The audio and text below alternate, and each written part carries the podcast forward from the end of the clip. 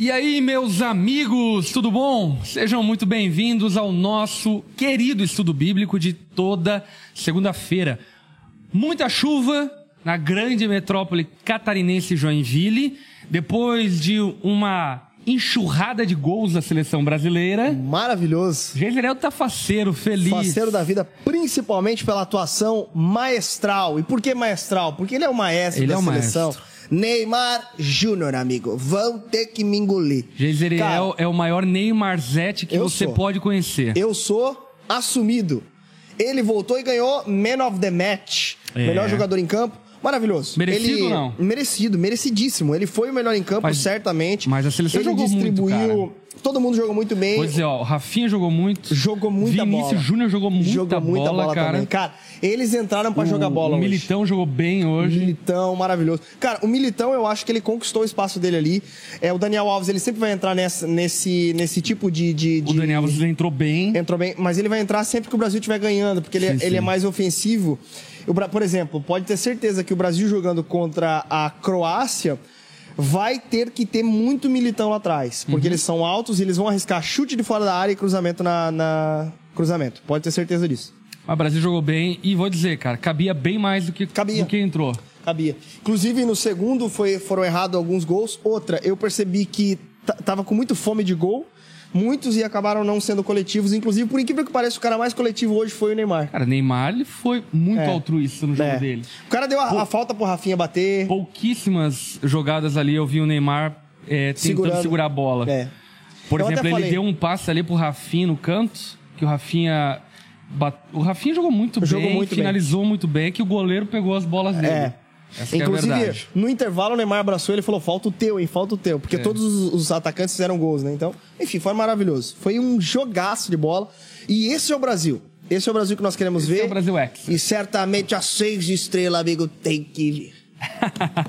Amém. Bom demais. Estamos aqui para o nosso estudo bíblico, dando uma pequena pausa no Evangelho segundo Marcos. A gente vai estudar hoje o que nós pregamos, estamos pregando, na verdade, no Tudo Nosso Onda Dura 2022. Para você que não é da casa, o Tudo Nosso é o nosso evento anual, onde nós fazemos aí um recap daquilo que passamos no ano e em especial nesse tudo nosso celebramos os 15 anos de história da Ondadura. Aliás, o Marquinhos, que aqui é o nosso produtor de vídeo, produziu um documentário de 15 anos da Ondadura que, meus amigos, quando sair no YouTube, você precisa assistir com um lenço do lado, porque de fato ficou muito bom. É. E é a história de um mover de Deus, a história de um avivamento que Deus gerou no nosso meio durante a nossa história. Então foi muito especial. Você vai poder assistir depois. E aí pregamos o Tudo Nosso uma palavra de alinhamento da nossa igreja. Uma palavra ah, baseada na parábola do grande banquete escrita e está lá no Evangelho segundo Lucas, que é o que nós vamos hoje estudar. A parábola do grande banquete, que tem um aspecto escatológico, tem um aspecto missional, que é bem interessante. Eu creio que Deus vai falar com você a partir desse estudo bíblico. Estou aqui com meu querido Geiseriel. Vambora. Vambora. Aqui, ausente o nosso hobby. É. Em É, espírito. Em espírito. Ele falou que tentaria estar aqui, porque ele está numa apresentação escolar da filha dele. E aí eu mesmo disse para ele: não, vai lá, fica lá, curte, enfim, a tua filha, porque essas apresentações escolares passam. Maravilha. Daqui a pouco a Aninha tá. tá Formando nessa. também, se Deus quiser. Formando. É. Formando no, no, no leite materno. No leite materno, no maternal. Meu Deus do céu. O Rob não tá aqui conosco, mas a gente tá aqui e sem sombra de dúvida vai ser bem legal. Ah, de modo introdutório aqui, ó, deixa eu apresentar alguns materiais que a gente tem à mesa. E também tem os recadinhos pra galera, né? Like, sim, contribuição sim, e sim. esse. Vou chegar ali. Ah, primeiro material que eu tô aqui, todas as parábolas da Bíblia do Herbert Locker. Bem legal esse livro aqui. Ele é da editora Vida. Ah, estou com a Bíblia de Estudos do Charles Spurgeon. Estamos aqui também com o comentário bíblico Vida, Vida Nova. Nova. E o A Geise Bíblia, tá com a Bíblia NVI. da Onda Dura versão NVI e a do Spurgeon aqui Muito é bom. NVT, tá bom? Ah, diga pra nós aí de onde você tá nos acompanhando. Vi que tem gente aqui de Curitiba que tá pela primeira vez. Seja muito bem-vinda, Jaqueline. Também temos aqui a gente de São Paulo, da Onda Dura São Paulo. Onda Dura Online Itapeva também está aqui em peso, como toda segunda-feira. De onde você está nos acompanhando? Diga aí para nós. São Bento do Sul, Onda Dura São Bento do Sul. A Pamela está aqui também conosco. Comentar aqui que o adulto Ney deita e rola em campo. Bom demais. Muito bom. E, como toda segunda-feira, quero pedir algumas gentilezas. Primeira gentileza, gente, fecha o teu chat e dê o seu like. Dê o seu like aí para que esse vídeo possa alcançar mais pessoas. Também queremos pedir aí a tua a tua generosidade em compartilhar com seus amigos. Pega aí o link, compartilha no Instagram, compartilha no WhatsApp para que outras pessoas possam assistir. Também queremos convidar você que queira contribuir com a ação digital da Onda Dura, que tem produzido tanto conteúdo de ótima qualidade, conteúdo bíblico, relevante. Maravilha. Se você quer contribuir com esse projeto digital, você pode contribuir através do superchat ali embaixo. Você pode uh, dar aí o seu superchat de acordo com a sua uh, com seu desejo, com a sua generosidade. E esse superchat, sem sombra de dúvida, coopera em muito naquilo que nós fazemos e produzimos aqui semanalmente. Conteúdos que vão para o meu canal, Pastor Lipão, conteúdos que vão para o canal Onda Dura, conteúdos que vão também para o canal Lari Estrada, Larissa Estrada. Tem muito conteúdo sendo produzido para abençoar o Brasil e o mundo, o globo terrestre. Então, uh, dê aí a sua contribuição porque é de muito proveito, tá bom? Olha só, vamos ver aqui quem está junto conosco. Ó, Onda Dura São Paulo, Joinville, primeira vez de São Paulo, a Esmeralda Bispo está aqui conosco, Nazareno, Minas Gerais também está aqui conosco, Caruaru, uh, lá em Pernambuco também está aqui conosco, Rondônia, Minas Gerais, Belo Horizonte, Paraná, gente de todo o Brasil, também tem a Sheila do Hawaii, Havaí, bom e velho Havaí. muito bom. Sheila tá aqui toda segunda-feira, aliás. É. Bom demais. Bom. Onda Dura Queremos Macapá, o? Lucas Barros também está aqui. Maceió, Alagoas, está acompanhando o trabalho, bom demais. Bota aí o fonezinho e bora produzir, vai melhorar a sua produção. Ah, Felipe Barros de Bauru também está aqui conosco. Bom demais ter todos vocês, inclusive essa semana estou indo para Belo Horizonte na sexta-feira. Vou para Belo Horizonte, volto já no sábado, porque sábado prego também no culto Prega onde, em BH, lá? universitário. Prego na igreja, minha igreja da cidade. Olha uma que igreja legal. metodista. Que legal. E vou tentar conseguir ah, dar uma palhinha lá na Onda Dura BH, porque vai estar rolando tudo nosso de BH na sexta-feira. Olha que legal. Então eu tô tentando esquematizar aí a minha agenda para eu conseguir estar lá pelo menos uma meia horinha e tal, dar uma palavra, encorajar de a nossa igreja em BH, tá bom? É isso, meus amigos. Vamos lá, vamos pro estudo bíblico? Bora. Mais algo a dizer, Jezerel? Não, solamente, solamente. Já manifestou sua gratidão pelo Neymar. Brasil. É. E a tua gratidão pelo tudo nosso? Tudo nosso que ontem foi maravilhoso. É um dia muito especial, foi muito incrível mesmo. Ontem minha esposa dançou lindamente. Lindamente, cara. É, Foi emocionante, Foi viu? emocionante, porque a, a muitos não sabiam que ela dançava, né? A Cauane é formada no Bolshoi. E ela é, dançou justamente por conta. É, é- é que a, a construção do Tudo Nosso ontem, muita gente, né, deixou, talvez. Você viu, falou, cara, que lindo, mas o que, que teve de diferencial ontem? A presença de Deus, obviamente. Mas o que, que teve? Foi costurando os depoimentos do documentário com as apresentações artísticas no palco. Então Uhum. Sim. foi uma costura maravilhosa. E no momento onde no documentário falou sobre provações, Uhum. Cauane entrou é, falando sobre é, é, Ela dançou bom dançando ânimo, né? um bom ânimo e inclusive né abrace a esperança relembrando também essa esperança cristã em meio ao caos que nós enfrentamos na nossa história e um ponto importante foi falado também no documentário sobre a cruz e aí teve a dança da cruz carrega sua cruz cruz de madeira e tal foi maravilhoso Inclusive, eu remember da música do Bruno Vinícius. a tua A cruz, cruz, fez por mim foi bem legal. podia- é. Foi maravilhoso, gente. Incrível Ah. Pra você que não é do contexto da Onda Dura, o Tudo Nosso, como eu falei, é esse evento de gratidão e também de expectativa para aquilo que está por vir. E no Tudo Nosso nós premiamos, honramos É. pessoas que se destacaram, honramos uns aos outros, há um mútuo presenteamento. É muito legal, é maravilhoso. Todas as nossas 22 igrejas estão fazendo seu Tudo Nosso. Esse ano, inclusive, Tudo Nosso com uma com um tempero especial, porque é tudo nosso barra worldwide. É. Então, ah, o documentário que nós fizemos, a Ondadura 15 anos, está passando em todas as igrejas, a pregação está passando em todas as igrejas. Que legal. Então, está sendo bem legal. Ah, recebi muitos depoimentos da Ondadura São Paulo, Ondadura Rio de Janeiro, Ondadura Macapá, enfim, maravilhoso. Muito feliz, eu amo a minha igreja. Você ama a Incrível. sua igreja? Amo minha igreja. Bom Maravilhosa. demais. Vamos lá, vamos pro texto bíblico. Vamos lá.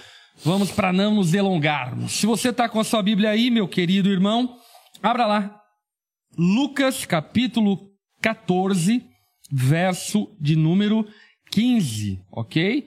Lucas capítulo 14, verso de número 15. A gente vai até o verso de número 23 ou 20, versão Al- Almeida, acho que ele intitula como sendo a parábola da grande ceia. Ah, é? É, e é muito, muito importante, até inclusive esse título da Almeida, por conta de que, de fato, ah, aqui a gente vai perceber, inclusive eu falei no meu Instagram ah, sobre o estudo bíblico e falei que a gente arranharia um pouco de escatologia, porque há uma distinção aqui nessa parábola entre o banquete do dia do juízo e essa parábola que fala, na verdade, sobre o banquete de Cristo, que arremete à ceia, ou seja, um aspecto do reino de Deus que já eh, foi cumprido, que já está disponível para o povo de Deus. A gente vai conversar sobre isso, você vai entender um pouco mais, ok? Só pegar meu celular ali, Rev. Pega lá, fica à vontade. Vou te esperar para ler aqui o texto bíblico. Meu celular ele tava sem bateria. Inclusive você apagou a Apaguei a luz. apagou a luz aqui. Aí, voltou a luz. Pode voltar, Gisele. Parece o, o estádio do, do primeiro jogo do Brasil lá que teve a- o apagão. Maravilhoso. Es- Esse texto, certamente, além das aplicações que teve ontem para nossa igreja, esse texto ele traz, ele vai resgatar uma missão que, embora foi aplicada a nós, ela é um relembrar, ou talvez como preferirmos, um reposicionar. Mas eu acho que é, é- é um reposicionamento no sentido nosso, da nossa igreja, mas eu acho que ele é um resgate da verdadeira missão de um cristão é, é, que foi alcançada por Jesus, ok? Porque lembra da graça de Deus e do é, é, é, da própria evangelização e discipulado. Então, maravilhoso. Bora, vamos lá então. Vamos para a parábola do grande banquete, é, Lucas capítulo 14, verso 15. Vou ler aqui na minha versão NVT. A minha é NVI, tá? Então, se eu falar alguma coisa diferente aqui é porque eu tô na NVI, mas o, Só para o você tá entender o contexto aqui, ah, nos versos anteriores, Jesus ele está dando ensino para os seus ouvintes acerca da humildade. E aí então, no verso 15, ah, um homem que estava ouvindo Jesus ensinando a respeito de humildade exclamou dizendo: Feliz será aquele que participar do banquete no reino de Deus. Ah, eu acho que vale a pena a gente parar aqui e já fazer um destaque a respeito disso. Esse homem consegue reconhecer o privilégio, a bênção, a bem-aventurança de poder participar do banquete do reino de Deus. Show. Ele está destacando que participar do banquete do reino de Deus não é algo secundário, não é algo terciário, não é algo. Ah, tem um banquete e tem o jogo do Brasil. Ou tem um banquete e tem um churrasco dos meus amigos. Não. Ele está dizendo: olha, existe um privilégio e existe uma bênção, existe algo muito superior e especial, feliz, bem-aventurado, abençoado, aquele que tem o privilégio de participar do banquete do reino de Deus, de participar do reino de Deus, de sentar-se à mesa junto com Cristo. Esse é privilegiado. E a pergunta que eu faço a você que está nos acompanhando aqui é: primeiro, você tem dimensão do quão privilegiado você é de poder participar do reino de Deus? Você consegue compreender o tamanho da bênção, o tamanho do privilégio, o tamanho da honra imerecida de poder sentar-se à mesa com Cristo? Você reflete sobre isso às vezes, Gezi? Cara, eu vou dizer pra ti que a oração, duas orações que eu repito diariamente. É, a- a- a- uma oração que eu faço é: Deus, me livra de mim mesmo. É uma oração que eu faço.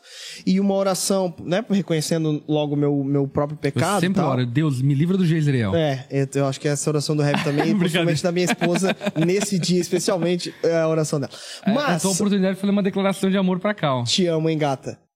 I love you. É isso. Mas, é, em relação a, a, a- Me livra de mim mesmo.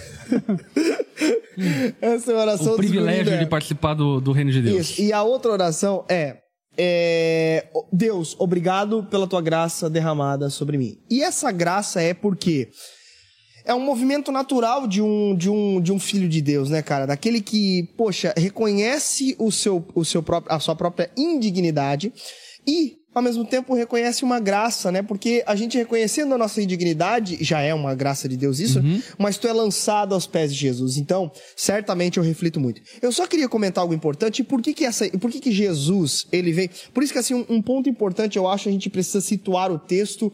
É, num estudo bíblico, acho que é importante a gente é, situar dentro da narrativa o porquê que Jesus começa a falar do banquete. Exemplo, aqui nós estamos vindo de um momento onde Jesus está na casa de um fariseu, narrado no Evangelho de Lucas, ok? Então, a- quando a gente olha para o Evangelho de Lucas, a gente precisa perceber que esse, primeiro, é o evangelho mais completo no que se refere à narrativa. Então, ele, ele é um evangelho onde contém adições importantíssimas presentes somente nesse nesse evangelho, focado principalmente nos desprezados, tanto que a ênfase pela maioria dos estudiosos em- a respeito de Jesus nesse evangelho é que Jesus é o homem perfeito, amigo de pecadores desprezados. Então Jesus é aquele que olhou para pessoas que não é, não eram olhadas. E aqui há uma ênfase fortíssima então nas pessoas que os judeus, isso é um ponto importante, que os judeus eles desprezavam por a maioria deles terem uma, uma espécie de orgulho religioso, principalmente por toda a história do povo judeu. Mas eles tinham uma, uma treta, por exemplo, muito grande, é, alguns religiosos muito grande, em relação a, a, a, a- alguns tipos de pessoas, né? Em cobradores de impostos, é, mulheres, né? Não eram tão, tão destacadas, pelos pecadores no geral. É, Lucas está, assim como os outros evangelistas, também evidenciando que a mensagem de Cristo não era apenas para um povo específico, mas para todas as pessoas. Então, era, era esse banquete. A narrativa aqui está construindo o seguinte: ele vai na casa de um fariseu, certo? Que é membro do, de um partido eh, judaico, ok? E ele está num sábado, e dentro do sábado ele cura um homem lá com, com um inchaço no corpo. Então aquilo já desagrada, de certa forma, alguns, ok? Mas aí ele explica, tal, ok? Então ele tá ne- nessa, ne- nessa casa desse homem, daí ele cura, ok. Aí ele convida ah, as pessoas para sentarem à mesa com ele, as pessoas procuram um, um lugar de honra, aí ele dá um ensinamento sobre esse lugar de honra tal. E aí alguém, no final do, do, do relato do início do capítulo 14, por isso que eu falei sobre situar a, a parábola aqui, no final do capítulo, a narrativa, Lucas vai mostrar o seguinte. É, alguém dizendo assim para Jesus, é, ou melhor dizendo, isso. Mas quando der um banquete, convide os pobres, os aleijados, os mancos e os cegos. Feliz será você, porque este não tem como retribuir. A sua recompensa virá na ressurreição dos justos. Então, Jesus, no final do seu discurso, ensinando sobre é, lugar de honra à mesa, ele fala que a recompensa é, dos humilhados ou daqueles que entendem o seu lugar, a honra de ser convidada para um jantar, de sentar à mesa, virá no dia da ressurreição dos justos. Ao ouvir isso, um dos que estavam sentados, que aí é o relato que nós começamos agora. E aí, ao ouvir esse discurso dele, né, vindo desse, desse lugar de honra, um dos convidados diz: Feliz será aquele que comer do banquete do reino de Deus. Aí Jesus pegou esse gancho do cara que levantou e contou uma parábola para ensinar justamente esses fariseus que estavam em volta dele Sim. e todos os presentes a respeito de como funciona essa didática da entrada no reino de Deus e dessa celebração desse banquete que é justamente depois desse convite do Senhor. Então ele pega um gancho de uma situação anterior já, onde, né, porque se a gente lesse só a partir do capítulo do versículo 15, alguns pensariam, ué, mas da onde, da onde Jesus está puxando todo esse gancho aí? É porque antes Jesus tinha falado sobre a ressurreição e alguém fala: Feliz é aquele que é, comer no banquete do reino de Deus. Aí Jesus já, já começa a ensinar. Então tem essa característica muito importante. E aí Jesus começa a contar uma parábola. Eu- e eu quero destacar só esse ponto também. O que são parábolas?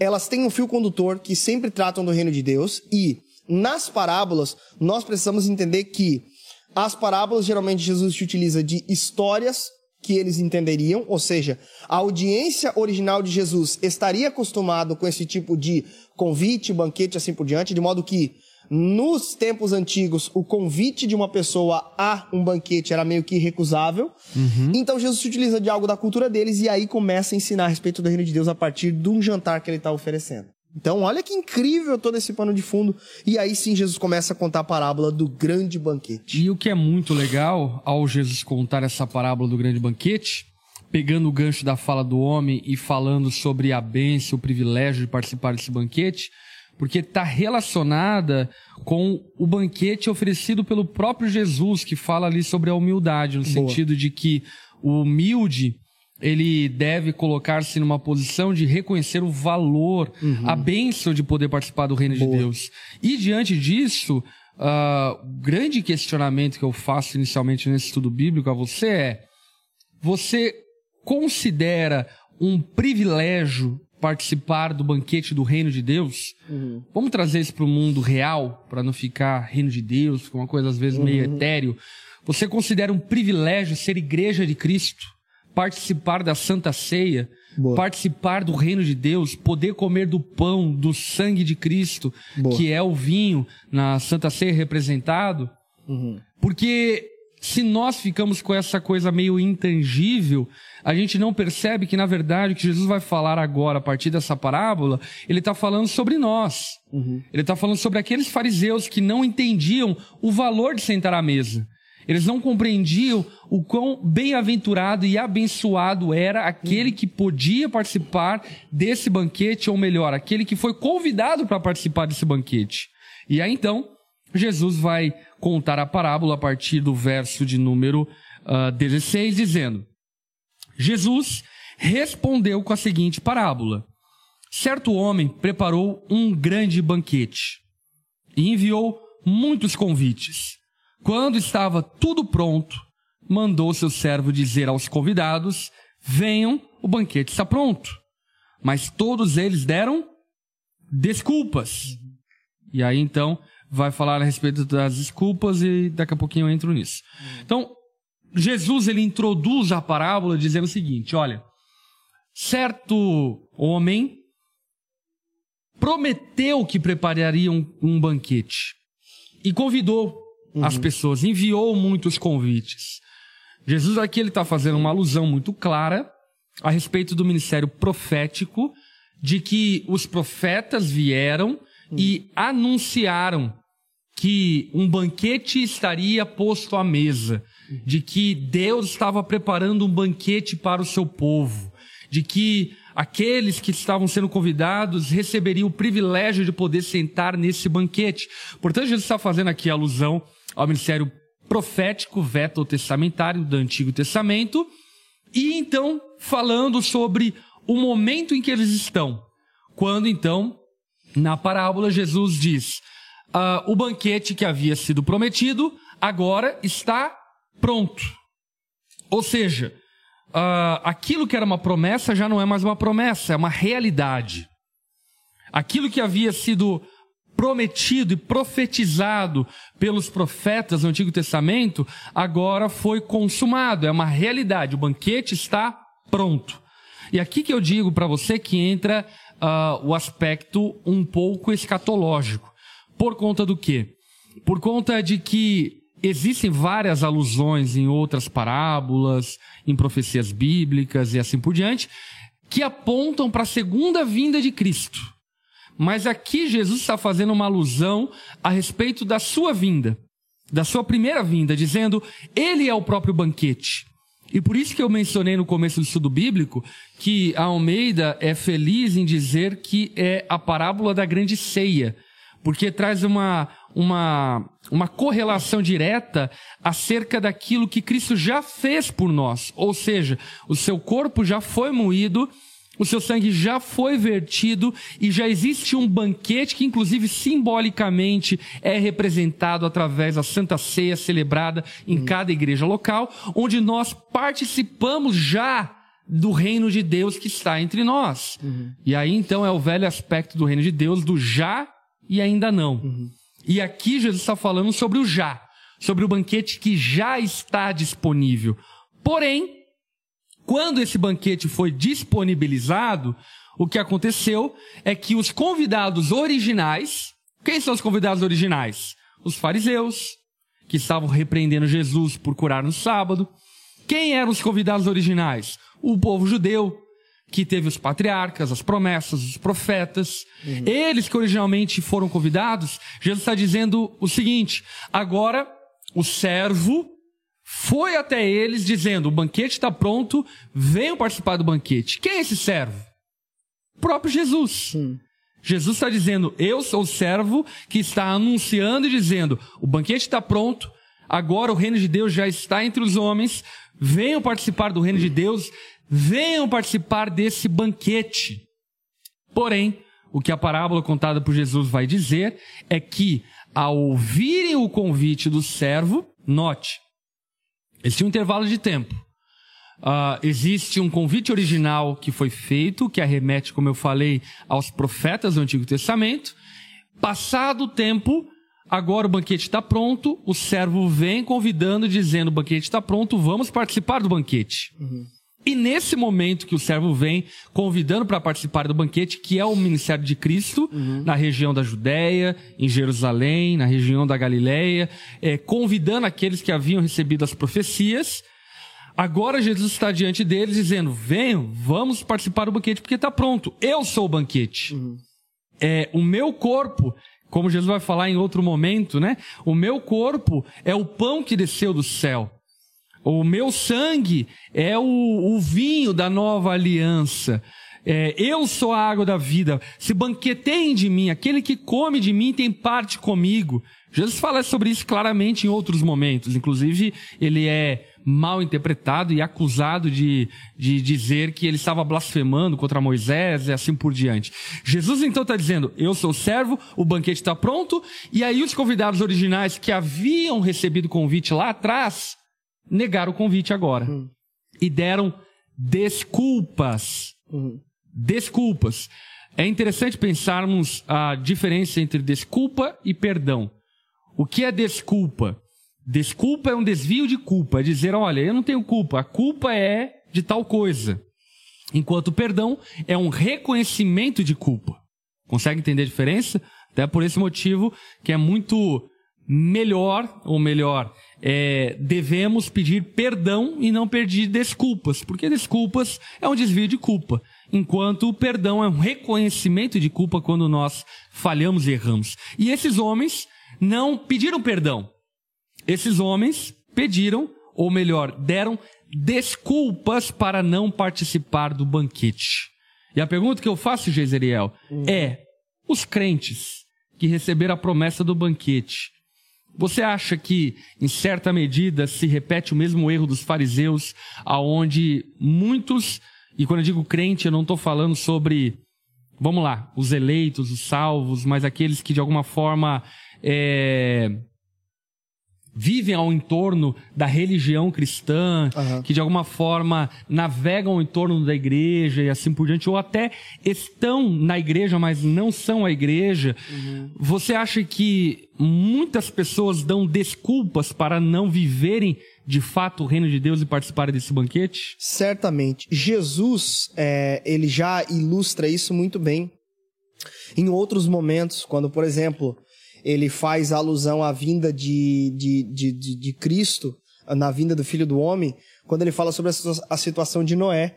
Né? As pessoas viviam casando-se, comendo uhum. e bebendo, casando-se e dando-se em casamento, até que é, Noé veio, entrou na arca, fechou a arca, as águas, as águas vieram e todo mundo né, é, morreu. Assim será na vinda do Filho do Homem. Ou seja, as pessoas de fato estarão distraídas com suas próprias vidas e muitas vezes, certamente essas desculpas se farão presente. Um ponto importante aqui desse texto é que, né, conforme o pastor Lipão já matou a charada, de fato, é uma representação, né, é, e isso é praticamente unânime nos comentaristas bíblicos, de que de fato existe essa questão do reino de Deus ser pregado por meio dos profetas ao povo judeu e este, em sua, em boa parte, rejeitar né, a vinda do Messias, não aceitar esse convite de bom grado e assim por É o diante. escrito de João, né, no seu primeiro capítulo. Exato, é o que João vai dizer, é, né? Eu, eu Vim enviei para os seus, e- mas os seus não receberam. não receberam. Então, exatamente isso. E hoje, é, conforme o próprio texto vai nos mostrar, de fato, é, esses que rejeitam o convite, talvez né, nunca terão outra oportunidade, Uhum. né? Então, agora se tratando de vida cristã, muitos crentes de fato dão desculpas para viver plenamente e usufruir plenamente daquilo que já está pronto. Esse é um ponto importante do, do discurso de Jesus aqui. Jesus está falando sobre um banquete pronto, sobre a comida à mesa e, cara, um ponto importante: a graça de estar à mesa, a graça de receber o convite, a graça de poder ouvir o convite, a graça de poder responder positivamente esse convite.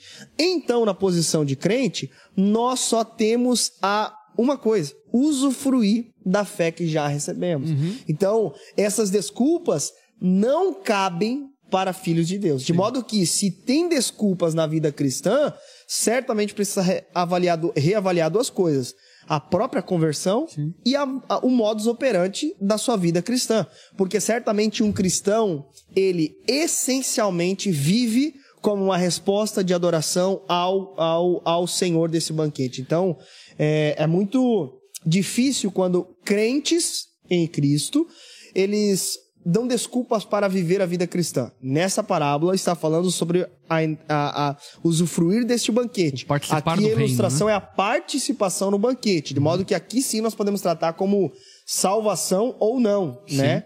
E aí Jesus ilustra isso a partir da história do povo judeu, E- porque essa é uma realidade, E o né? que é maravilhoso, cara, é porque as desculpas apresentadas, a gente vai ver elas agora, elas demonstram desprezo pelo banquete. Exato, exatamente. Elas demonstram que o banquete não tem muito valor.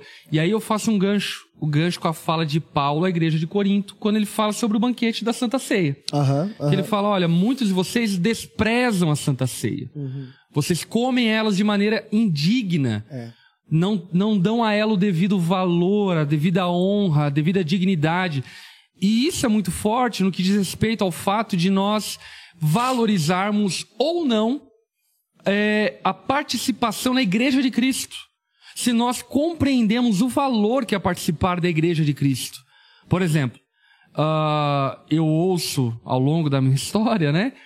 Pessoas que me perguntam coisas como, por exemplo, Pastor, eu sou obrigado a participar do culto cristão? E quando essa pessoa pergunta isso, a minha mente, honestamente falando, ela dá um tilt.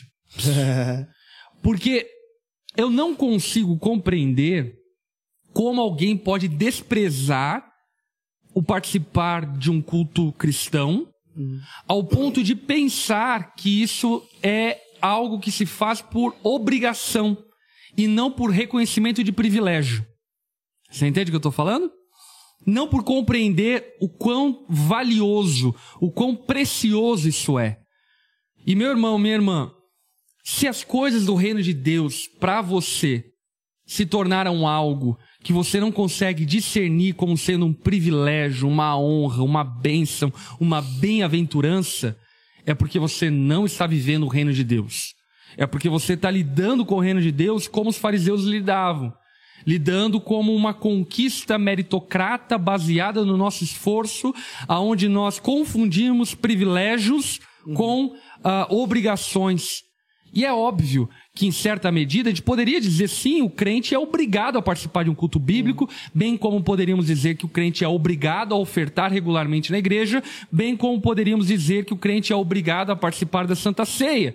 Porém, isso não é obrigação na definição que a gente tem de obrigação. Porque a obrigação para nós, a nossa definição, ela pressupõe castigo, ela pressupõe fardo, ela pressupõe peso. Mas a partir de um prisma bíblico, nós compreendemos que essas obrigações, na verdade, são um privilégio. É como se Deus estivesse dizendo para você: olha, você é obrigado a casar e ser feliz. Você entende? Isso não é uma obrigação, isso é um privilégio. E quando nós pensamos na participação do banquete do reino de Deus como sendo uma obrigação, uh, meramente, nós tiramos o, o, mérito de que aquilo é um privilégio. Uhum. E aí o que esses convidados fizeram é o que um monte de crente faz: dar desculpa. Porque no fundo, ele despreza a igreja. Uhum. No fundo, ele despreza o corpo de Cristo. No fundo, ele acha que uh, o lazer, o trabalho, as posses, os bens são mais valiosos do que o reino de Deus. E é muito interessante pensar que o cume dessa parábola, na verdade, é o que Jesus vai falar depois, que é intitulado como custo do discipulado.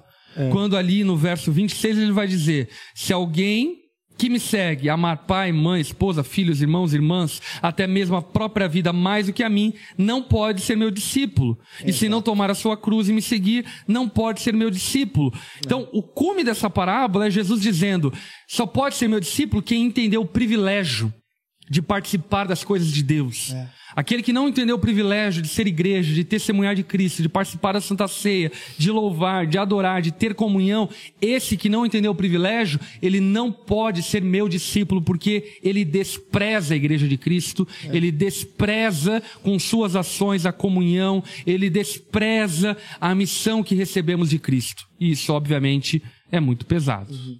Interessante, porque o homem aqui, vamos, vamos trabalhar com essa ideia de que o homem que ofereceu o banquete é Deus Pai, o servo que vem é o próprio filho, só que acaba que esse, esses primeiros convidados fazem o quê? Rejeitam e dão desculpas. Uhum. Então agora a continuação do texto fala que agora ele foi convidar outras pessoas para esse banquete, uhum. né?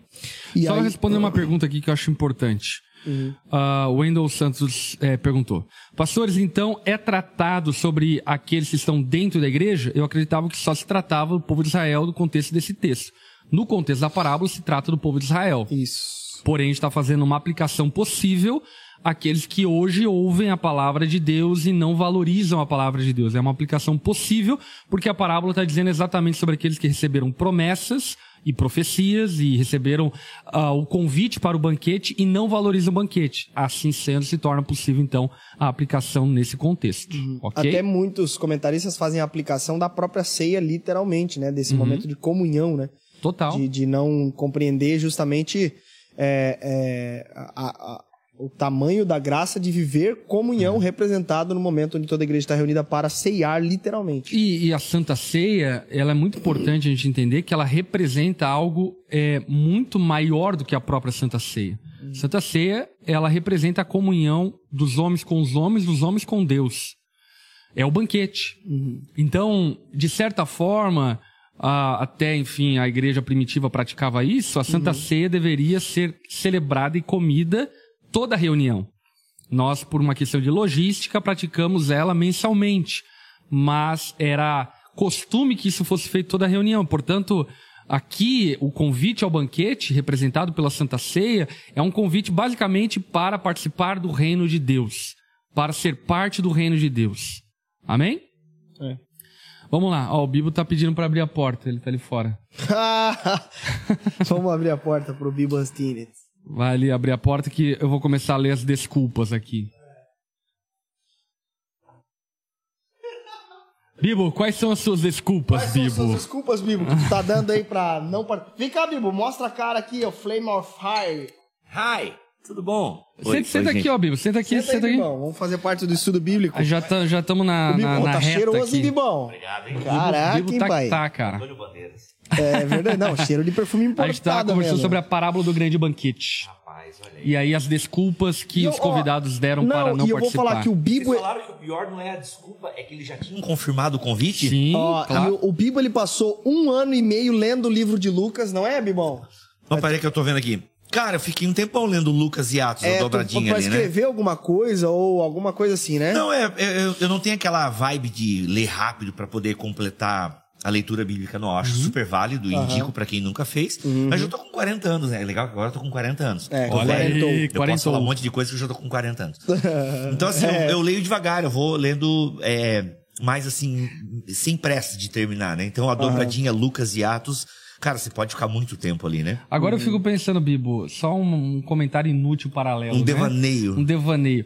É, uma das, um dos privilégios da maioridade é você poder falar tudo o que você quer e e se lasque E quem você põe, quiser. você põe na conta da, Ah, da idade. exatamente. Da eu, desculpa eu acho da que idade. 40 anos eu não tô nesse direito ainda, mas eu- Então, eu já tô é, me não, não, não, sentindo ainda não. assim, já tô me Não, sentindo. não tá nesse direito. Mas, É. mas eu fiquei imaginando o seguinte: se você não tá nesse direito e já é desbocado, imagina, Imagina. quando for da melhor idade. Cara, o Bibo com 40, velho, com 60 Esse é o pastor, anos. cada um tem um pastor que merece. Ei, Ainda bem que eu terei você para me ajudar, Amém, né? Espero amém. envelhecer aqui na ondadura.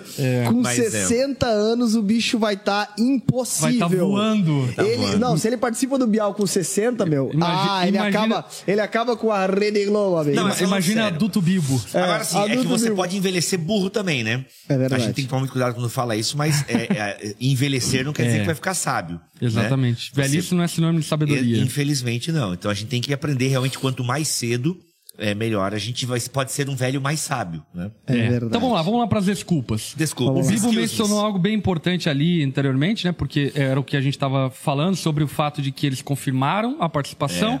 Quando veio, que era Cristo, o próprio banquete, eles falaram: ah, é, eu queria uma, aquela festa, eu queria o reino da minha forma e não da forma como Cristo se apresenta. E aí então é, surgem as desculpas. Vamos lá. Primeira desculpa. É, vamos Abraão, verso 18. Mas todos eles deram desculpas. Um diz: Acabei de comprar um campo e preciso inspecioná-lo. Uhum. Peço que me desculpe. Deixa eu ler o comentário aqui do livro Todas as Parábolas da Bíblia eh, sobre essa desculpa. Ele diz o seguinte: Como o homem a que Jesus se refere era um judeu, é difícil imaginá-lo comprando algo antes de vê-lo. Certamente ele seria a última pessoa do mundo a comprar gado por lebre. É, além disso, se ele com- comprar o campo sem vê-lo, como poderia enxergá-lo no escuro? Desde que ele fora convidado para uma ceia, que é uma refeição feita à noite. A melhor ocasião para olhar o campo seria a luz do dia. Não apenas isso, mas após a compra do campo, ele poderia esperar até a manhã seguinte para examiná-lo. O campo não fugiria de onde estava. Enfim, um comentário brilhante, porque na verdade o que o comentarista aqui deixa evidente era que uma desculpa esfarrapada. É. É aquela desculpa para você sair pela tangente. Você não quer ter que falar os reais motivos. É. Então você dá uma desculpa para ah, dar uma engambelada. Porque na realidade dos fatos aqui sucedidos é que aqueles ao qual foram convidados originalmente desprezavam Cristo. É. Porque Cristo sentava-se com os pecadores, porque Cristo curava no sábado, porque não seguia as tradições e ritos religiosos que eles pensavam que deveriam ser observados. Eles tinham desprezo por Cristo, mas porque queriam ser os gentlemans e não sair de maus da história, eles dão uma desculpa esfarrapada feito essa. Vou examinar um campo durante a noite, sendo que ah, naquele tempo não havia iluminação elétrica, etc. tal, e é impossível examinar um campo à noite e outra coisa que ele poderia fazer no outro dia. Mas ele, ele dá essa desculpa esfarrapada. Algo a acrescentar essa desculpa? Não, eu tava falando antes sobre a questão da, da, da, da recusa de um convite nesse sentido, é, seria muito ruim. Exemplo. E, e também apresenta uma, uma espécie de humor nessa parábola que Jesus está contando. Porque, por exemplo, essas desculpas é como se, por exemplo, a gente tivesse fazendo um sermão, certo? Lembra que ele usa coisas do cotidiano, é uma característica da- das parábolas. Possivelmente esse tipo de desculpa era meio que comum já sabe, em algumas recusas de convite. Embora é, o convidado sempre se sentisse ofendido, porque era meio que desrespeitoso nesse mundo antigo, é, principalmente um jantar oferecido, um banquete oferecido, essa recusa. Mas possivelmente esse tipo de desculpa já era muito comum, porque ele fala coisas do dia a dia, onde as pessoas de fato possivelmente já, já, já davam né, esse tipo de desculpa, né? Por exemplo, esse tipo de desculpa aí, por ser tão bizarra, né? É como se hoje a gente estivesse falando assim, é, é, sei lá, tô falando aqui, ah, poxa, não posso ir. Ah, porque tem meu filho, né? Entendeu? É que é um, um tipo É. de desculpa comum que a gente dá, né? É, ah, porque é, é muito tarde, né? Ah, porque tá chovendo, né? Ah, Sabe? tá chovendo, tá chovendo. É, esse Joinville é bem- é pode, bem- né? É bem exato. Não, mas olha só. Mas é antes eu isso. falei ali, eu não sei se eu fui claro, mas ah, o modelo de convites da época, né? Uhum. Eles já tinham confirmado. É tipo assim, você fez o evento no Facebook. Quem lembra do Facebook? você fazia um evento e confirmava. Saudoso. E você confirmava o evento. Então, assim, essa galera que tá dando a desculpa e, e a loucura da desculpa, porque assim, todas as desculpas são incabíveis. Mas o, o, o- o lance é que eles já tinham confirmado, né, a presença Uhum. no banquete. E agora, em cima do laço, ou seja, com a carne já ali com a, com Na a- brasa. na brasa, eles dão inventam desculpas para não, pra, Jesus está mostrando justamente o absurdo. Olha, tudo foi preparado, tudo foi preparado para vocês. E vocês estão me recusando com desculpas esfarrapadas, né? Ou seja, porque ah, essa ideia de, de recusar aqui o convite, na verdade, é uma, uma, uma recusa posterior. Porque eles já tinham aceitado o convite, né? Ou seja, o povo de Israel já tinha aceito Deus, por assim dizer, na, Sim. na aliança e na aliança com Deus. É. E, e o que eu acho, só aqui uma, um adendo que eu acho interessante, pensar que Jesus ele tá, pode ter uma correlação como não pode, mas pode ter. Jesus está contando essa parábola no sábado, porque no capítulo 14 ele cura no sábado. Então o banquete é no Shabá. O banquete do Shabá para o judeu é algo sagrado, inclusive para o judeu ah, religioso do segundo templo e assim por diante, eh, não se pode trabalhar no dia do sábado. Portanto, Jesus pode estar dando, inclusive, uma, uma, uma desculpa tão esfarrapada ao ponto de dizer que, olha, eu vou trabalhar procurando o meu campo tal e fazendo negociação no Shabá que não deveria ser feito para não participar do reino de Deus, Ou para não seja, participar do banquete. É a religiosidade como desculpa para não participar da verdadeira religião. Exato. Exatamente. É muito triste. Bora, vamos lá. Segunda, segunda desculpa, verso 19. Outro disse: Acabei de comprar cinco juntas de boi e quero experimentá-las. Sinto muito. Olha só, deixa eu ler aqui um comentário breve dessa, ah, dessa desculpa.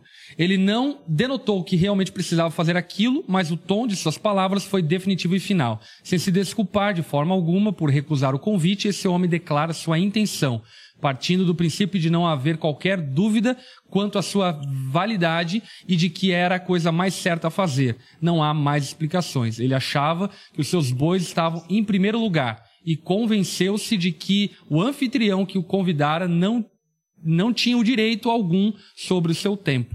Portanto, é, fica muito claro nessa desculpa que o homem é, entendia os seus negócios, os seus business como algo mais importante, como algo mais prioritário do que participar do banquete do reino de Deus.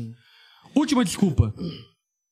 Ainda outro disse: Acabei de me casar e não posso ir. Ah, esse aí tem que dar um desconto, hein? Ah, mas corroborando, né, com o sermão lá de Cristo, que é onde ele fala do tempo de Noé, onde muitos comerão, beberão, estarão comendo, bebendo, casando-se, dando-se em casamento e a, a água virá, Noé vai entrar na arca, fechará a arca, assim acontecerá na vinda do Filho do Homem. Claro que é um sermão dos últimos tempos, mas algo interessante aqui é que Jesus está falando a respeito do reino de Deus, é, da sua vinda. E essa parábola aqui está ilustrando justamente Jesus chegando, como este cumprindo as promessas que era esperada, como o Bíblia falou, que já tinha sido, de certa forma, é, é, já tinha essa questão da, da- do monoteísmo, já tinha sido rejeitada a idolatria por conta de todo o sofrimento que eles tinham passado, já estava num terreno propício, né? Então, essa rejeição mostra justamente essa falta de é, sensibilidade, justamente, e, e realmente, né, depois vocês- a gente vai até ver que eles depois não vão poder responder positivamente esse convite. E antes do pastor Lipão ler ali o comentário, é, se a gente continua a perícope, né? A perícope seguinte é o custo do discipulado. Isso. E fala justamente isso. Se alguém que me, que, ah, se alguém que me segue amar pai e mãe, esposa e filhos, irmãos e irmãs, e até mesmo a própria vida mais do que a mim, não pode ser meu discípulo. Em outras palavras, não pode participar do meu banquete. É. É. E olha, mas olha só o comentário, achei muito bom o comentário dessa desculpa aqui. Essa desculpa foi vazia e isso é provado pelo fato de que ele não foi convidado a uma despedida de solteiro. Se o anfitrião soubesse que o homem era recém-casado, teria o homem é, teria incluído a sua esposa no convite. Se ele não fosse tão egoísta, teria ido à festa com a esposa e proporcionado a ela uma noite agradável fora de casa. Mas não, ele usou de uma vil desculpa expressa em linguagem breve, tosca e rude. É, esse terceiro homem é a imagem daquelas preocupações e responsabilidades domésticas que tanto controlam o nosso tempo e pensamento. Mas a união conjugal e os deveres familiares, se levados e a efeito, correta e justamente, nunca nos separam de Deus e da comunhão com seus santos. Muito bom.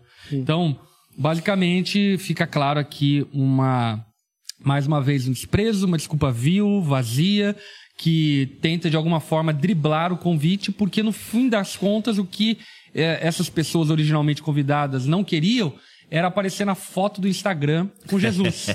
No, Exatamente. no, no fundo, o que elas não queriam é ser identificadas como pessoas que estavam participando do banquete de Jesus, porque no banquete de Jesus tinha pecadores, cobradores de impostos, pessoas que eles desprezavam. Verso 21. O servo voltou e informou ao seu senhor que tinha dito, ele ficou furioso e ordenou: vá depressa pelas ruas e becos da cidade e convite os pobres, aleijados, os cegos e os mancos. Ah, depois de cumprir essa ordem, o servo voltou e informou: ainda mais lugar para mais gente. Então, ah, ponto aqui a salientar: o Senhor não cancela a festa porque negaram o convite à festa. Agora, o que o Senhor faz, e isso é exatamente o que Jesus faz, é tendo tido a recusa de parte dos judeus, agora vamos chamar os gentios.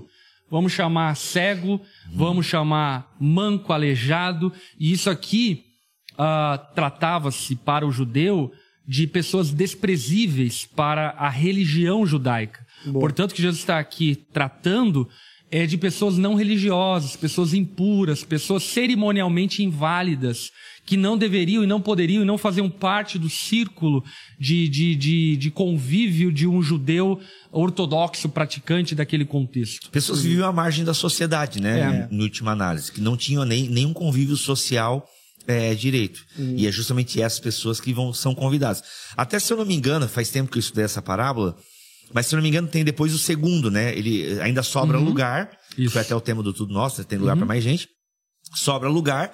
E parece que aqui no texto grego, e que ele vai pra um lugar assim, tipo, se antes ele foi pra umas vielas, uns becos, agora o cara vai mesmo pra Pro campo. periferia, pro campo, vai, vai É.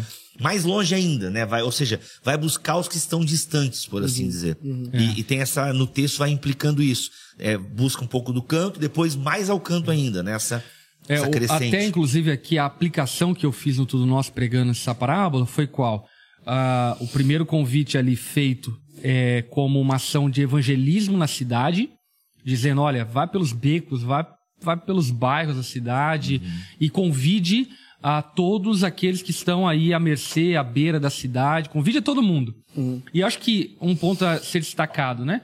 Jesus está falando para o servo aqui na parábola, convidar a todos indiscriminadamente. Isso é muito valioso no trabalho evangelístico, no sentido de não fazermos acepção de quem evangelizamos e de quem não evangelizamos. Porque todo crente tem aquela coisa do tipo, ah, aquele fulano ali, ah, acho que nunca viria para a igreja. Esse, acho que não merece ser evangelizado, hein? É, ou ainda nesse ponto meio Jonas, assim, Não vale né? a pena, não vale a pena. Esse Acho nesse ponto meio é jogar, Jonas. A gente já julga. Isso aí é jogar pérola aos porcos. Pérola aos porcos.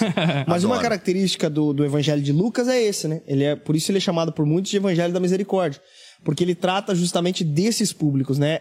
Em Lucas, por exemplo, nessa parábola, se você for ler a mesma parábola em Mateus, Mateus, é, que daí é a parábola do banquete de casamento lá, né? Você vai ver que vá e convide gente boa e gente má. Né, gente, é, né? Ele não, não trata dessas, dessas porções, desses públicos específicos que somente em Lucas e algumas adições de outros trechos também, como por exemplo, nós vamos ver em Lucas um sermão de Jesus em Nazaré, onde o conteúdo desse sermão também é exposto, que é um trecho de Isaías onde ele fala para pobres, oprimidos e assim por diante. Então é o evangelho da misericórdia. Então esse público é, muito que eu vou usar- contracultural. É, uma, é, uma, é um evangelho da inclusão. É.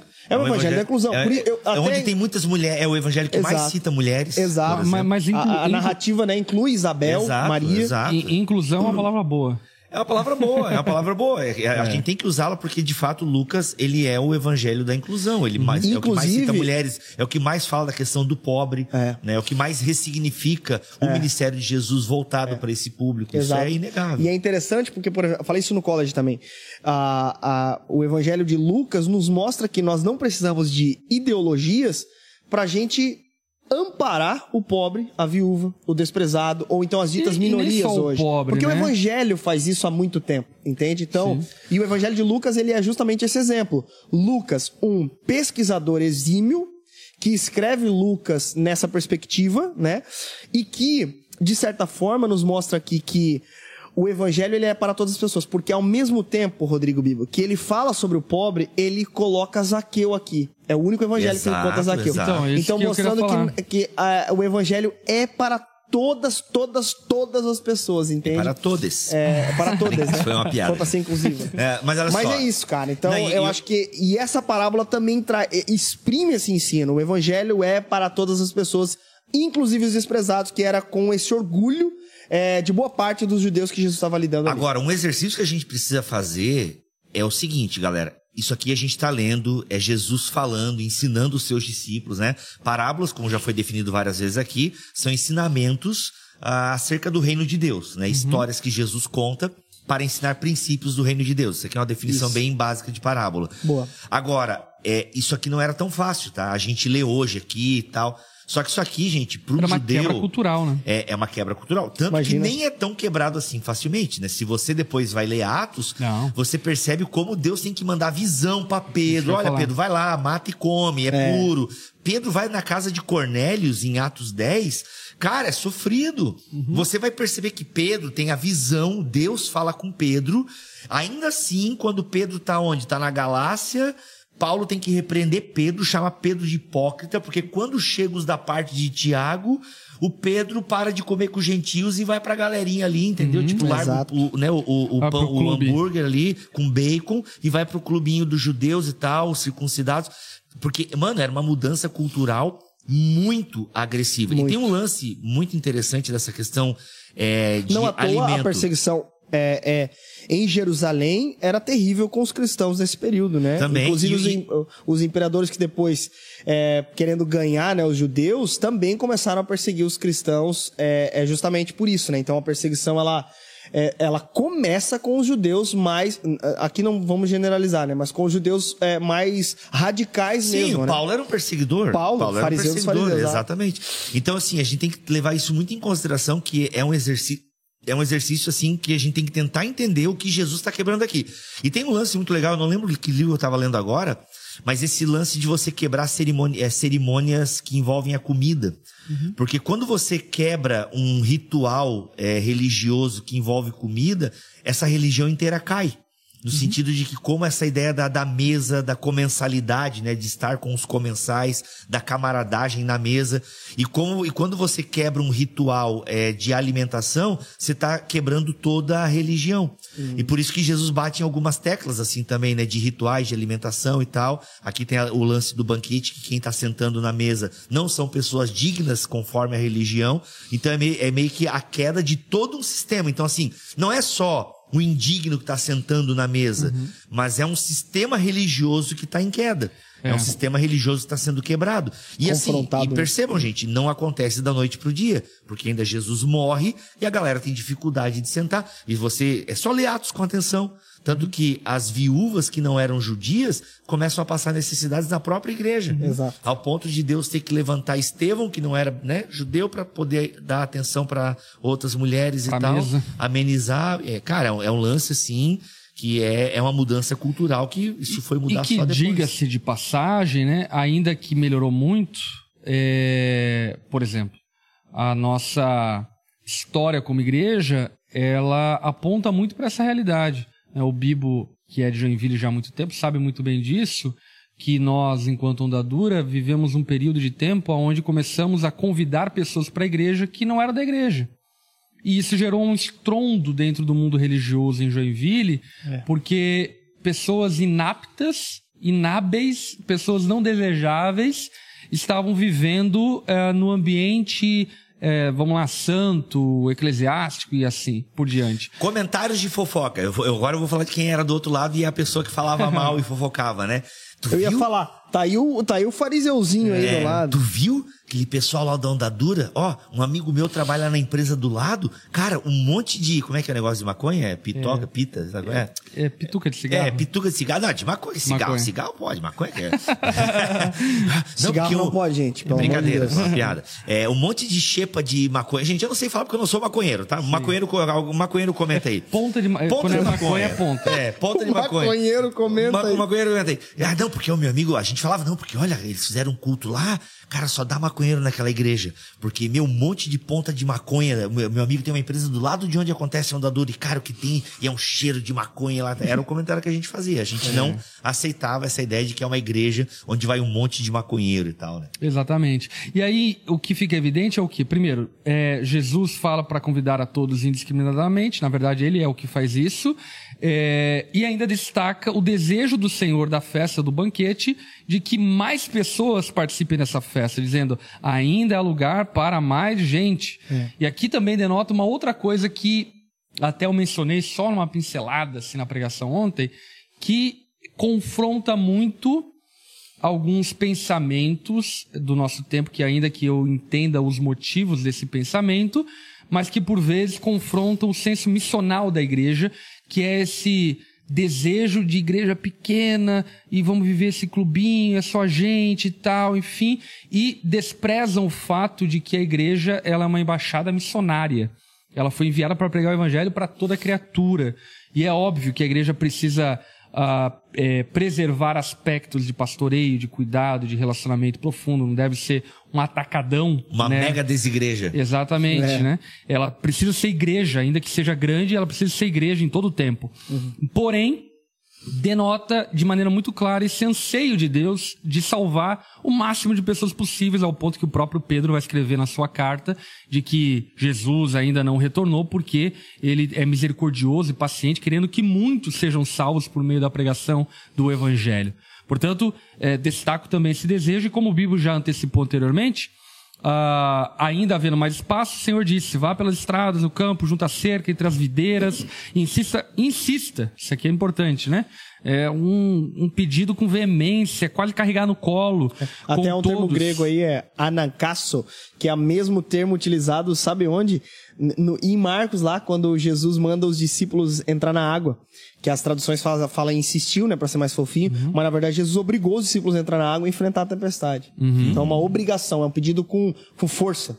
É que é o ápice do. Jesus termina né, os evangelhos com a grande comissão. Uhum. A grande comissão é esse pedido né, enfático de. Não é uma sugestão, né? Eu estava lendo Van Hooser esses tempos e ele falando, Jesus não está dando uma sugestão, ó, oh, gente, se quiserem, pô, quem sabe, né? É. Vão aí pelo mundo, né? Enquanto vocês vão, preguem o evangelho. Acho que seria legal, seria bacana. Não é uma sugestão. A grande comissão é realmente uma, uma ordem expressa é. de Jesus. Tipo, vão e convidem as pessoas para o banquete, né? Porque porque o banquete está posto. Eu garanto o pão, uhum. eu garanto o vinho, eu garanto a alegria, eu garanto a salvação, porque eu sou o pão da vida. Então, essa comissão da igreja fica muito evidente nessa. Primeiro, né, o grande banquete é, é Deus que dá, é Deus quem salva uhum. e prepara, né, todo o caminho para a salvação poder acontecer. Agora, a salvação se efetiva a partir do momento que a igreja prega a palavra, né? Como uhum. vão participar do banquete se não tem quem convide? Exatamente. E aí, enfim, fica evidente também, até eu apliquei ontem, falando da nossa realidade como igreja, né? Do evangelismo pessoal na cidade e da plantação de igrejas para alcançar os não alcançados, para ir a lugares inóspitos que de alguma forma ainda não tiveram acesso ao convite do reino de Deus. E aí encerra-se a parábola mas dizendo... Não só, desculpa te cortar, mas não só isso também, né? Porque eu tinha muito essa visão de missão. Não, a gente tem que ir para onde não foi. Uhum. E até gravando com o Igor Miguel o podcast Igreja Centrada, eu falo, cara, mas tem, tanto, tem tanta igreja já em tantos lugares, não é meio que pescar em aquário? Aí o Igor Miguel soltou essa, cara, com a qualidade das igrejas que nós temos nas grandes cidades, é pescar em esgoto. Então, no fundo, no sentido Caraca. assim. E aí até eu entendo um pouco da missão Forte. da onda é fortíssimo, né? Mas é que de fato, a qualidade de muitas igrejas e muitos ministérios é tá bem sofrível, né? E aqui, uhum. gente, não tô falando juízo de valor, é só uma constatação, porque como eu sou uma pessoa pública, a gente recebe Sim. comentários, a gente vê coisa do Brasil inteiro aí. E a gente viaja também, né, pastor Lipão? A gente acaba vendo também em loco muitas vezes. Então, às vezes, plantar uma igreja é, saudável, bíblica, é missão, uma é. missão urbana, né? É, é uma total. missão urbana. Então, eu digo assim, ah, uma igreja, ah, lá na cidade tal já tem uma igreja boa. Mano, bora plantar mais uma, se, é. porque, mas, se der para pegar em outro bairro, legal. Uhum. Mas sempre tem, sempre tem lugar, sempre tem espaço para igrejas saudáveis é. nas cidades. É, e, assim, enfim, resumidamente, né, o que a parábola está contando é, cara, convide todo mundo, vá pelo, pelo campo, não, não existe discriminação de pobre, rico, aleijado, que anda, convida todo mundo, insiste com todo mundo, porque ainda há espaço ah, no reino de Deus. E ele encerra dizendo: Pois nenhum dos que antes foram convidados provará do meu banquete. Então, Jesus encerra com uma grande lapada, dizendo: é, não foi a festa que foi cancelada, mas os convidados que rejeitaram a festa que foram cancelados. Jesus dando início ao cancelamento aí. É, cancelamento. Fica, fica a reflexão. Jesus é o primeiro tue, tuiteiro, Tuiteiro cancelador. Mas é isso aí. Assim nós encerramos o nosso estudo bíblico. Bibo, obrigado aqui pela intromissão, bom demais. E aqui eu Não, quero pera, dizer pera, uma coisa- intromissão não, não, não. fui convidado, Não, pera não, aí. Eu é, fui, não, foi convidado. Não, só não, pedi mas eu, porta. ô, Bibo, eu quero dizer sobre o jantar na minha casa. Olha aí, Nenhum ó. daqueles que foi convidado provará do meu banquete. Ai, gente, essa é uma piada pro Na Mesa, que é um programa nosso que acontece toda quinta-feira às 18 horas aqui no nosso canal. Deus Tem uma longa história de um jantar que nunca aconteceu. Que nunca saiu, que tem que sair esse ano ainda. Esse ano. Pô, cara, eu acho que dá. Eu não sei, ó. O Pastor Lipão cara. convidou, fomos na casa do Pastor Lipão, É. comemos um E hambúrguer. que na verdade tá travado o rodízio. Exatamente. Não, não. O Geise. O Não, Geise, não, exato. aqui. Aí eu convidei, Que o gente, Bibo meu fez. apartamento, 40 metros quadrados, impressão banqueta do vizinho, irmão. É verdade. Olha aí, que não tem desculpa, dois quilos, dois É. quilos. Impressão banqueta do vizinho, foi lá, Lipão, tua família inteira, Joshua. Zion. Não, o Lipão levou até os filhos, a gente torcendo pra Não, levar, então levou amanhã vamos os fazer uma carninha no Heavy, então. Amanhã? É. Não, como no Heavy? Não, tem que ser na tua casa, irmão. Não, é que a minha casa é legal, maravilhosa, recebo bastante gente lá. É maravilhoso. É só Mas- gente que não é digno. Não, entende? não, recebo bastante gente lá. É só gente. Não, beleza, gente. Muito obrigado pelo estudo bíblico aí. Ai, Deus, não. Não, ah, não, Vai cara. acontecer. Não, se tu quiser convidar só o pastor Lipão, eu não vou ficar chateado. é Não, porque tu tá que travando o rodízio, né? Rola ou não rola? Ah, que Olha aí. Dezembrão agora, é a mulher que manda. Tá agora é, a ela. mulher, Não, é um ela sempre complementarista mandou. mesmo. Ela sempre frouxo, mandou. Né? É um Ela sempre complementarista mandou. frouxo mesmo. Mas é isso aí. Complementarista Ó, generoso. só quero deixar aqui, ó, o, o Kaique Moraes deu aqui um superchat. Valeu, e ele falou: Deus abençoe vocês sempre, Pastor Lipão, Geise Bibo. Manda um abraço para minha amiga Laura, espectadora frequente do estudo. Um abraço para vocês. Então, um abraço para Laura. Amiga Laura. Valeu, Ele te mandou Laura. um abraço, hein, Laura? Junto, Amiga, ele deu um Laurancinha. superchat pra te mandar um abraço, hein, Não, Laura? não tinha pensado por esse lado, quem sabe. Desculpa, foi não, mal, Não foi sei o mal. contexto Mas eu tô querendo ajudar o- relacional de Kaique, Exato. mas quem sabe, né? O Quem Kaique sabe- Moraes mandando um abraço pra Laura. Muito abraço aí pra vocês. Muito abraço pra você. É isso aí, gente. Toda segunda-feira, 9 horas da noite, estamos aqui pro Estudo Bíblico. Segunda-feira que vem estamos novamente. Quinta-feira, na mesa, às 18 horas, transmitido aqui no canal E da agora não atrasa. Pode ligar às 18 horas que vai estar rolando na Exato. mesa aqui. Exatamente. E aliás, o tema vai ser maravilhoso. Pai, vai ser Maravilhoso. É Tamo isso, junto. gente. Tchau, tchau. Fica com Valeu, Deus. gente. Foi top.